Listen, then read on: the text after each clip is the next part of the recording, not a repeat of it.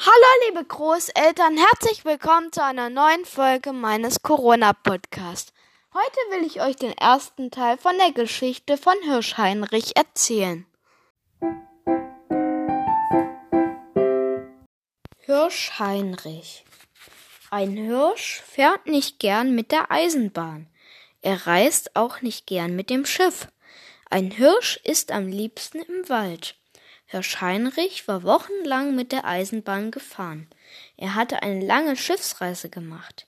Er war von einem dichten Wald in China bis zum großen Tierpark geschickt worden. Und da wohnte er jetzt. Es ist nicht einfach für einen Hirsch, so ohne Wald. Ganz glücklich war Hirsch Heinrich nicht. Dabei waren alle Leute gut zu ihm, auch der Tierparkdirektor, ein sehr viel beschäftigter Mann aber selbst der Tierparkdirektor konnte keinen richtigen chinesischen Wald herzaubern. Am meisten Spaß hatte Heinrich an den Kindern. Sie standen wie in dichten Trauben vor seinem Gatter, waren bunt gekleidet und freuten sich. Und nur wenn es der Tierpfleger Erich erlaubte, warfen sie ihm eine Mohrrübe zu. Erwachsene Leute gingen gelegentlich mit wichtigen Gesichtern am Gatter vorbei und sagten etwa ein Hirsch mit zehn Zacken am Geweih, ein Zähnender, Donnerwetter. Sie sagten es wie Jäger, und Jäger konnte Herr Heinrich nicht leiden, ob, obgleich er ein höflicher Hirsch war. Die Kinder aber lachten, riefen Hirsch Heinrich und hatten ihn lieb. Nur der Paul warf mit Kienäppeln, aber das störte Heinrich nicht. Er hatte Kinder gern, darum hatte er auch bald den Tierpark gern, denn es kamen viele Kinder in den Tierpark. Da war Hirsch Heinrich glücklich.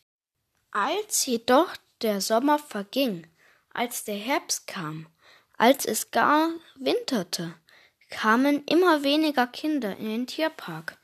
Das Wetter war nass, war kalt, und es mussten Weihnachtsgeschenke gebastelt werden.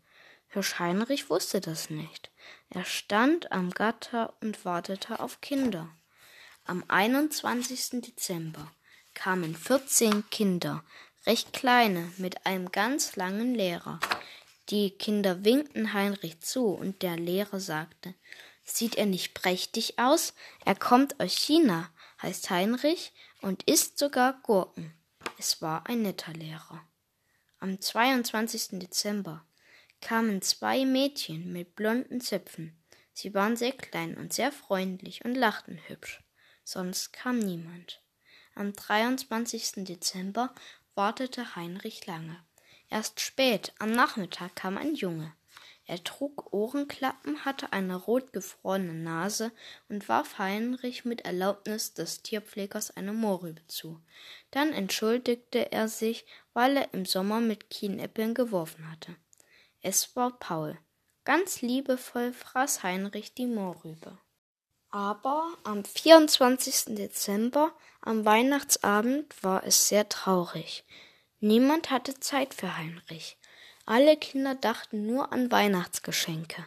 Es kam niemand, nicht mal ein Erwachsener. Heinrich wartete bis zum späten Abend. Der Tierpfleger Erich war an diesem Tag besonders freundlich. Heinrich aber wartete auf die lustigen, netten Kinder, auf irgendein Kind. Aber es kam weder Paul mit der rotgefrorenen Nase, noch die Mädchen mit den blonden Zöpfen. Es kam niemand. Bis zum ganz späten Abend nicht. Da nahm Hirsch Heinrich einen Anlauf und sprang über das Gatter. Alle Tiere waren sehr erstaunt. Ich hoffe, der erste Teil der Geschichte hat euch gefallen und nun will ich euch wieder den Witz des Tages erzählen. Hast du auch Zahnbürste und Zahnpasta eingepackt? will die Mutter von Basti wissen, der für zwei Wochen ins Zeltlager fährt. Zahnbürste und Zahnpasta? fragt Basti entsetzt. Ich denke, ich fahre in die Ferien.